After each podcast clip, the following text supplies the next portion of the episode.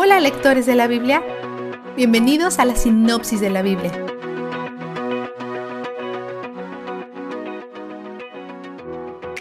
Abraham se vuelve a casar después de la muerte de Sara y tiene seis hijos más, para un gran total de ocho.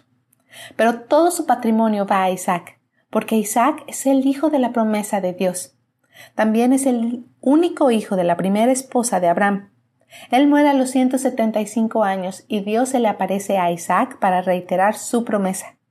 Luego, justo después que Dios se le aparece, Isaac comienza a mentir. Manifiesta los pecados de su padre, llamando hermana a su esposa.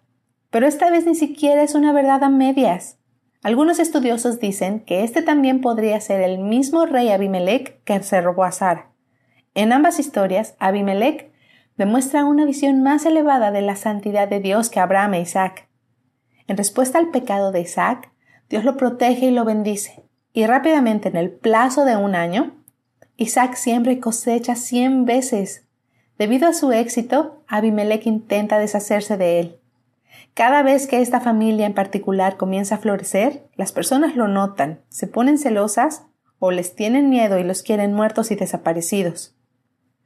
Dios se le aparece a Isaac en Berseba, el primer pozo del que tomó posesión su padre.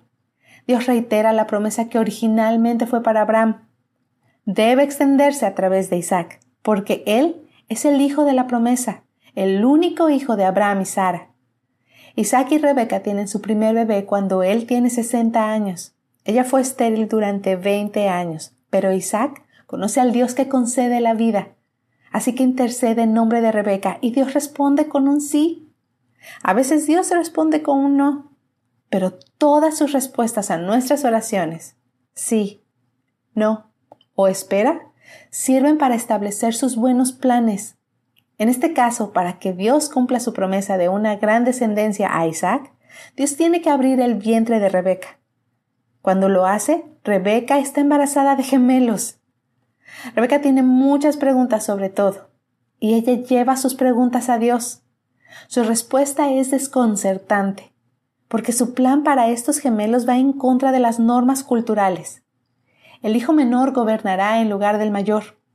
A través de un lío enredado de pecado, parte del cual vimos hoy, Dios cumple sus propósitos para ese fin.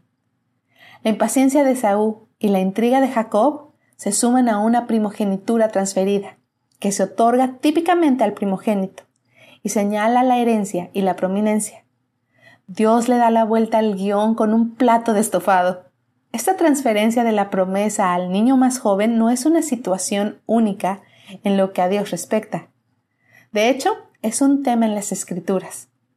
Aquí hay otros dos ejemplos que hemos visto hasta ahora. La ofrenda del hermano menor, Abel, fue aceptada, mientras que la de Caín el primogénito no y el hermano menor Isaac recibió las promesas que pertenecían al primogénito Ismael. Las escrituras llaman a Jesús nuestro hermano mayor. Si Él es el primogénito y nosotros los hermanos menores, Él debería obtener toda la herencia, pero Romanos 8 dice que compartimos su herencia. Al igual que su padre, Esaú se casa a los 40 años. Algunos dicen que la pureza sexual es una idea anticuada porque cuando se escribió la Biblia la gente se casaba a los 13, 14 años. Tal vez algunos lo hicieron, pero no de acuerdo con las edades que hemos registrado. Esaú se casa con dos mujeres hititas. No solo se casa con dos mujeres. Esto es descriptivo, no prescriptivo, sino que ambas mujeres están fuera de la familia de Dios. Jacob está comprometido con el plan de Dios para esta familia, pero Esaú es indiferente y antagónico. Pero ten por seguro que incluso su rebelión encaja en el panorama completo. Vistazo de Dios. Dios no hace acepción de personas.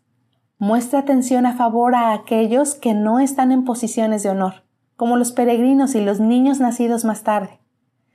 Este aspecto del carácter de Dios se extiende mucho más allá del orden de nacimiento. A aquellos que tienen una enfermedad mental o una singularidad física o que se retrasan en su desarrollo.